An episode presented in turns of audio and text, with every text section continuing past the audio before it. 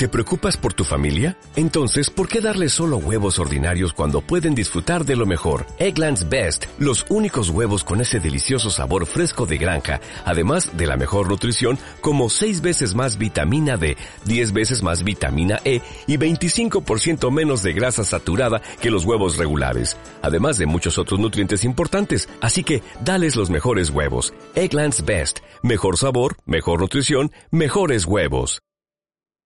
¿Qué pasa, los leídos míos? Hoy os voy a hablar sobre una novela, otra vez, de Julio Verne, una novela, si oís golpecitos y cosas, es el vecino de arriba que, bueno, que se está haciendo su obra. Bueno, eh, os voy a contar sobre una novela bastante desconocida de Verne, que, de la que hasta donde yo sé solo existe una traducción, que es la de Sáenz de Jubera, ni siquiera de Gaspar y Roch estaba escrita esa novela cuando Gaspar y Roch quebró, y la única traducción que hay es la de Jubera, y os voy a hablar un poquitín sobre ella. La novela se llama La isla de Hélice. Quizás hayáis visto el título con La isla a hélice o La isla con hélice. El título original es L'île à Elisa. Mi señora esposa que habla un francés casi perfecto. Bueno, eh, mejor que si la pronuncie yo. En francés, la... y después de haber leído la novela, ¿vale? Eh, la cosa es que es... se suele traducir por la isla de Hélice, pero realmente el sentido real y la traducción real es la isla con hélice y os cuento un poquitín del argumento. A ver, hay un cuarteto de músicos de cámara que está haciendo, franceses, que está haciendo una ronda por los Estados Unidos, ¿vale? Están en California, eh, cogen un coche de caballos para dirigirse a otra ciudad, que no me acuerdo cuál es, y en el camino el coche de caballos tiene un accidente, se estrella, el conductor está mal herido, un caballo queda muerto y ellos se quedan en medio de ningún sitio, es por la tarde ya, bastante tarde, está empezando a oscurecer. Y bueno, pues el conductor le dice, oye, a no sé cuántos, a no sé cuántas millas hay una ciudad, id, pedid ayuda y eh, que me envíen alguien aquí de ayuda, que me ayude. Bueno, pues los, el cuarteto este pone al hombre en un sitio más cómodo y demás, y se van andando, ¿vale? Se van andando, pues cruzando un bosque, cruzando eh, sin senderos y sin nada. En el trayecto, pues bueno, se encuentran con un oso. Eh, siempre se ha dicho que la música amansa a las fieras, pues se ponen a tocar, amansan al oso y continúan y llegan a la ciudad. Y en la ciudad resulta que, bueno, pues está todo cerrado, ya es de noche cerrada, está todo cerrado, empiezan a llamar a las puertas, no saben, el, conductor de la diligencia les ha dicho que hay una posada, pero ellos no distinguen nada, todo oscuras y demás. Acordaos, estamos hablando finales de 1800, no había iluminación en las calles ni nada como hay ahora. Bueno, pues eh, no consiguen eh, que les abra nadie y dicen, bueno, pues vamos a dar una serenata. serenata. Se ponen, empiezan a tocar, son un, un cuarteto de cuerda, son tres violines y una viola y se ponen a tocar y nadie abre las puertas, ni se oye nada, ni nada de nada, y allí nadie no les hace ningún caso. Y dicen, así, ah, y se ponen a tocar completamente desafinados, con un capazo de grillos, y empieza a aparecer la gente y empieza a aplaudirle, bien, bravo, oh, sí, bien, vale, vale, luego, yuju, otra, otra, otra, otra. Ellos dejan de tocar, se van a dirigir a la gente, pero se han cerrado las ventanas y ya no hay nadie más. Y vuelven a estar en la calle, sin, en medio de ningún sitio, y entonces les interpela un hombre que les dice, habéis tocado estupendamente, y ellos les dicen, a ver, no. Dicen, no, no, yo me refiero a la anterior. Y si queréis, os podéis venir conmigo, que hay una ciudad grande cerca, muy cerca, a no sé cuántas millas de aquí, y allí podréis encontrar ayuda. Bueno, pues este cuarteto no tiene otra opción más que irse con ese hombre.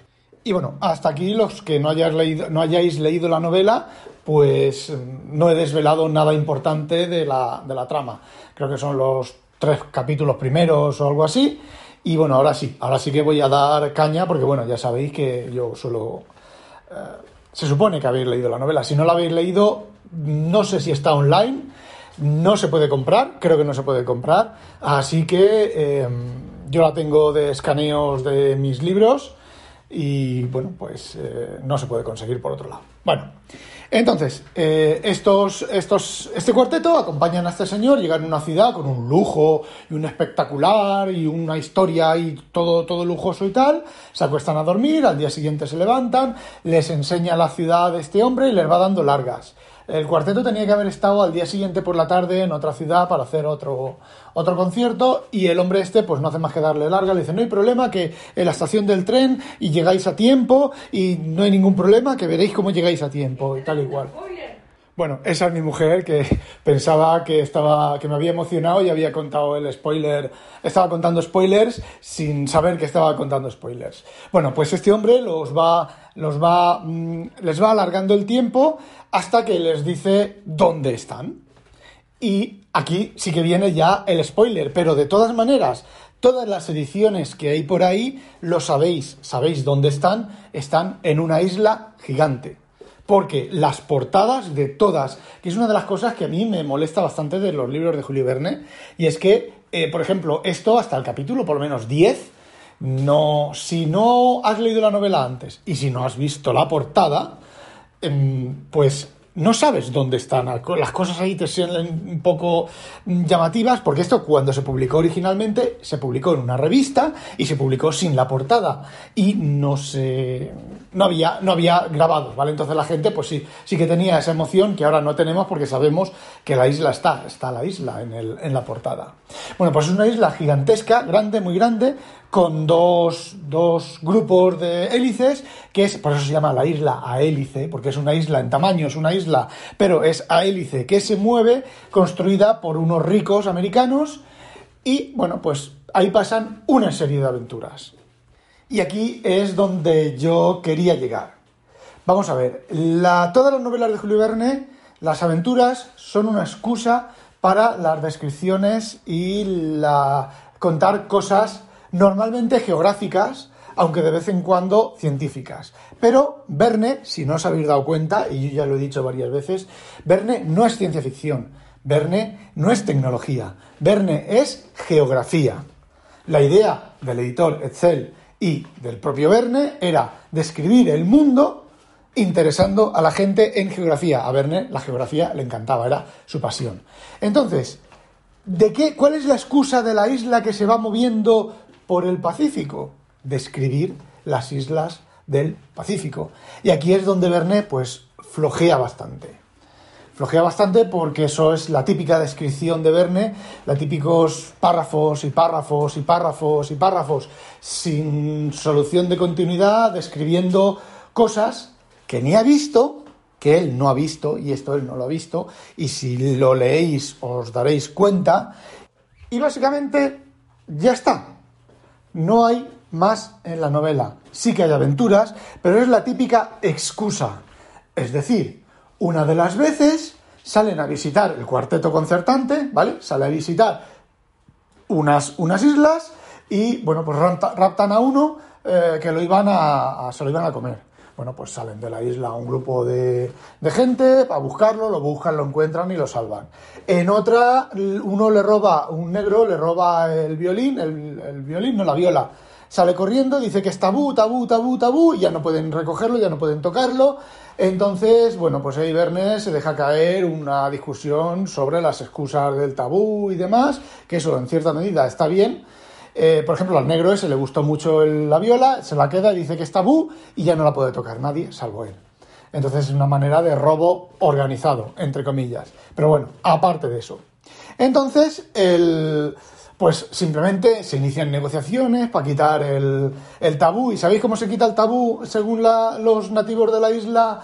Em, pues matando un montón de cerdos y haciendo una fiesta, invitando todo, todo el pueblo. Si os fijáis, son, bueno, pues son eh, trucos de los nativos, se supone que son trucos de los nativos, porque yo es la primera vez que leo en algún sitio que esa es una manera de quitar el tabú en, en, en, ese, en las islas del Pacífico.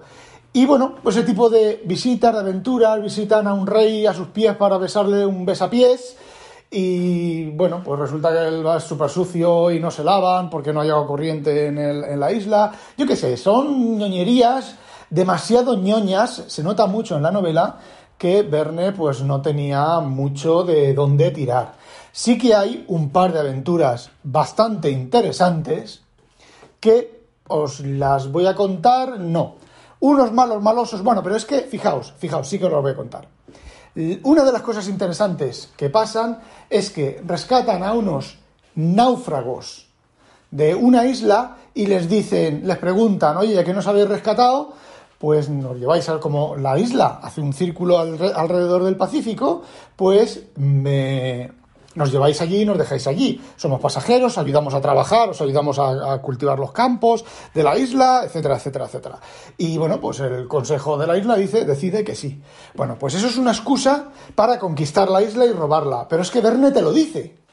Verne, en cuanto pasas de la primera parte a la segunda parte, te lo dice, te dice lo que va a pasar. ¿Por qué? Porque en la, en la novela no hay apenas aventuras. Entonces te pone ahí un poquitín de tensión para decir, ay, ay, ¿cuándo lo van a conquistar? ¿Cuándo lo van a conquistar? Eh, al final, bueno, pues se inicia todo la conquista, el intento de conquista, es rechazada, es rechazado, muere un, muere el, em, ¿cómo se llama? El director de la isla, el jefe de la isla, ¿vale? El gobernador de la isla, y bueno, tienen que hacer elecciones y se resulta que no se ponen de acuerdo, etcétera. Bueno, otra trama paralela es. Hay dos ricos que digamos que son los dos mayores ricos que viven en la isla. Son unos católicos, otros protestantes, y se llevan bastante mal. Pero el hijo de uno y la hija de otra, que tienen la misma edad, están enamorados. Cuando ese tema se resuelve y están a punto de casarse, es cuando ocurre el asalto a la isla de los nativos de, de la zona y, bueno, pues la boda no se puede llevar a cabo. Los dos ricos que siempre han estado a la greña y siempre han estado a ver quién sobresale sobre el otro, pues vuelven a pelearse, vuelven a discutir porque no se puede conseguir, se ha, muerto el gobernador, que era, digamos que el que hacía de bisagra y de aceite entre los dos, no consiguen elegir a un nuevo gobernador y, bueno, pues eh, se vuelven a separar y se vuelven a pelear. Y entonces, ¿Cuál es el final de la novela? Pues el final de la novela, os lo voy a contar, es que como la isla tiene dos grupos de motores, dos grupos de hélices a cada lado y cada grupo de hélice está en, el lado de un rico y el otro grupo está en el lado del otro rico, del otro rico, eh, resulta que la, la isla tiene un camino prefigurado. Es decir, sale de, un, de, una, de una ciudad portuaria de Estados Unidos, da una vuelta alrededor del Pacífico visitando islas, vuelve otra vez a la misma, eh, al mismo sitio, que dura, el viaje dura un año. Ya ha hecho una vuelta, es más o menos la, la, ruta que sigue, hay variaciones, porque por ejemplo, por ir a dejar a estos náufragos, pues deciden hacer una pequeña variación en la trayectoria, pero no, ahora de repente uno de los ricos quiere ir a un sitio y el otro de los ricos quiere ir a otro sitio. Mm, Verne no da ningún tipo de explicación, no da ningún tipo de razonamiento por eso. ¿Qué es lo que ocurre? Que los ricos llaman al, al, capitán de, al capitán de la isla, ¿vale? Que sería el capitán del barco, el equivalente, y un rico le dice que vaya en un sentido, el otro le dice que vaya en otro sentido, el capitán le dice a los dos ricos que no puede ir en dos sentidos a la vez, y bueno, pues los, los ricos toman eh, cada una de las, de las fábricas, de la fábrica, no, de los motores, y uno pone los motores en una dirección y otro pone los motores en otra dirección. Y entonces la isla empieza a rotar sobre sí misma, cada vez más deprisa, porque los motores siguen en marcha. ¿Vale? Toda la gente se marea, hay un poco ahí de, comicidad, pero la cosa es, esos ricos, desde el punto de vista razonable, después de un día haciendo eso en la isla, no se dan cuenta de que no van a ningún lado y de que están jodiendo la isla. No, pues siguen, siguen, siguen, siguen, siguen, siguen, siguen, hasta que explota uno de los, de los motores, una de las calderas. La isla entonces solo tiene un motor, viene una tormenta y destroza la isla. Y ahí termina la novela. Bueno, termina con un final feliz, porque las novelas de Julio Verne pues tienen que terminar todas con un final eh, más o menos feliz. Eh, la parejita del novio se casan, eh, todo el tema de estos dos ricos se salvan todos, ¿vale? en la isla, todo el tema de estos dos ricos, pues bueno, tampoco hay mucha de la demás gente peleando con, con, los ricos y echándoles en cara y tal. A ver, la novela mm, no parece una novela de Julio Verne, es la de las peores novelas de Julio Verne. ¿Qué es lo único bueno que tiene la novela? Pues que tiene mucho cachondeo y mucha socarronería.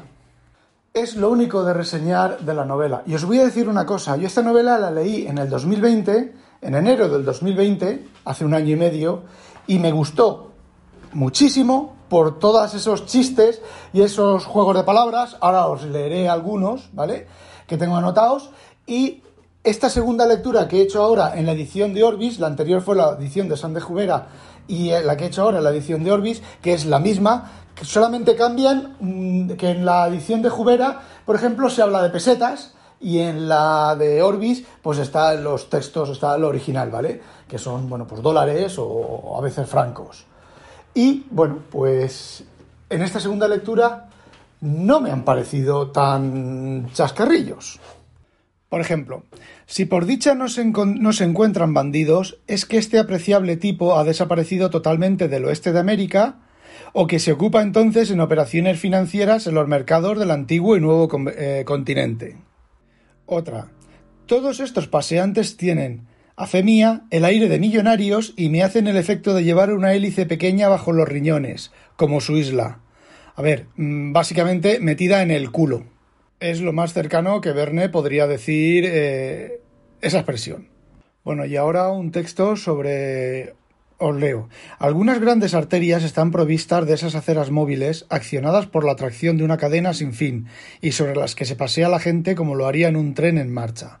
Fijaos que es una preconización, no es cierto, porque de esto ya se, está, ya se hablaba, de las aceras móviles que, bueno, que puso de moda Heinlein y otros autores de los años 50 y 60. Y luego, bueno, algunos juicios de valor de Verne que, bueno, pues son de la época. Y cuando se tiene tanto talento, dice Frascolín, los niños viven poco, responde el comodoro Simcoe. Realmente, todos esos polinesios, melanesios y otros, ¿qué son sino niños? Luego, en otra parte, nace algo de calma. Únicamente las mujeres y los niños, incapaces de razonar, no pueden dominar su espanto. Y esto también resulta un poco interesante. Hasta las pasiones religiosas han entrado en juego en este debate, y el clero se mezcla más de lo conveniente. Fijaos como aquí Verne pues da un poco de caña sobre el tema de la religión, con todo lo culo de plomo que era. Y por ejemplo, yo me imagino que estas cosas pues se le escaparon a Excel o se le escaparían a Excel o las dejaría pasar para decir, bueno, mm, lo dejaremos pasar. Por ejemplo, os leo. En medio de una descarga más nutrida, la bala de un Snyder da contra el balcón central y hiere a Cyrus Bickerstaff en mitad del pecho. Cae. No puede pronunciar más que algunas palabras ahogadas. La sangre se le sube a la garganta se le lleva a la antecámara y no tarda en exhalar el último suspiro. Así sucumbió el que fue el primer gobernador de Standard Island, hábil administrador y corazón grande y honrado. Ese es el, cuando muere el, administrador que luego, bueno, pues da fin a, empieza el fin de la, de lo que es de la, de la isla. Y bueno, mientras leía esto, he estado mirando y sí que, bueno, la versión francesa, evidentemente todas las novelas de Julio Verne en edición francesa se pueden encontrar, se pueden encontrar en la Wikipedia, incluso la Wikipedia, no, la Wikimedia, se pueden encontrar, comprar ediciones, incluso ediciones facsímiles bastante bonitas. De esta en concreto, no sé si edición facsímil, me refiero a la del elefante, esos libros de color azul, marrón, con dos elefantes o un elefante en la, en la parte de arriba en la portada y bueno, sí que es así que se pueden encontrar. Y bueno, ya para terminar, os diré que esta novela fue publicada en 1800, fue escrita en 1893-94, publicada por primera vez en 1895 y en volumen en 1896. No era el más fresco Verne, el Verne más fresco. Verne murió 10 años después, pero ya estaba bastante tocado con sus problemas de salud, el tiro de su, de su sobrino y bueno, la novela, pues como ya os he comentado, deja bastante que desear. De hecho, si os interesa todo el tema de la crítica social, como os he leído algunos, algunos fragmentos, y os interesa algo de eso, pues sí que vale la pena leerla. Si no, la verdad es que, bueno, pues es una novela eh, para que la leamos los que nos gusta Verne y los que queremos leer todo lo de Verne. Porque si no, bueno, pues ya os he contado algo sobre ella. Bueno, ya está. Eso era todo lo que quería contaros. No olvidéis sospechosos habitualizaros. Adiós.